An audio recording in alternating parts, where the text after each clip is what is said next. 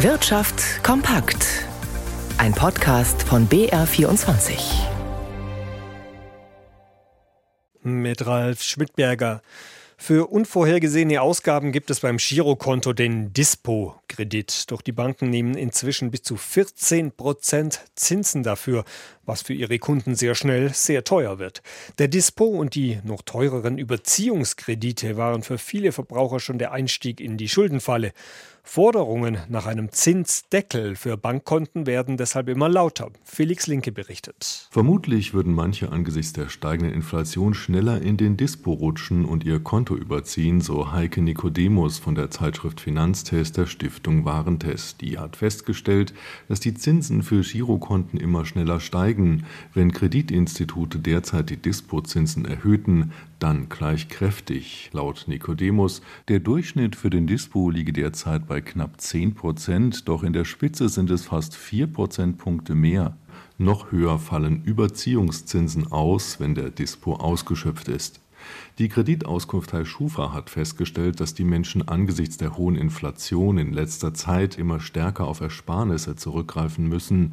In einer Schufa-Umfrage gab fast ein Viertel der Befragten an, sie hätten in den letzten sechs Monaten ihr Konto überzogen und schoben die Bezahlung von Rechnungen hinaus. Es gebe mehr Zahlungsstörungen.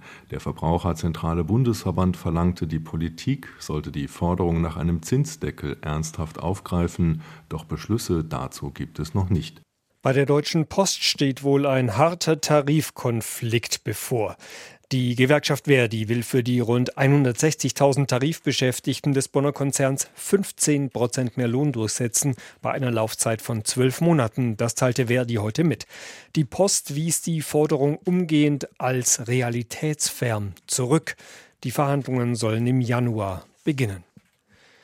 Wir alle leiden enorm unter der Inflation und jetzt gibt es ein hoffnungsvolles Zeichen, dass sich die Lebenshaltungskosten bald nicht mehr ganz so stark verteuern. Denn die Hersteller haben im Oktober die Preise für ihre Waren im Vergleich zum September gesenkt, zur Überraschung der Experten, wie Jan Plate berichtet. Aus Sicht von Experten ist es eine positive Überraschung. Die deutschen Hersteller haben ihre Preise im Oktober erstmals seit zweieinhalb Jahren gesenkt. Die Erzeugerpreise haben im Vergleich zum Vormonat um durchschnittlich 4,2 Prozent nachgegeben, wie das Statistische Bundesamt mitgeteilt hat. Die Entwicklung weckt Volkswirten zufolge die Hoffnung, dass die starke Inflation allmählich ihren Höhepunkt erreicht. Wobei die Erzeugerpreise im Vergleich zum Vorjahresmonat mit einem Plus von fast 35 Prozent immer noch recht stark zugelegt haben. Das lag insbesondere an den Energiepreisen und da speziell an den Erdgas- sowie Strompreisen.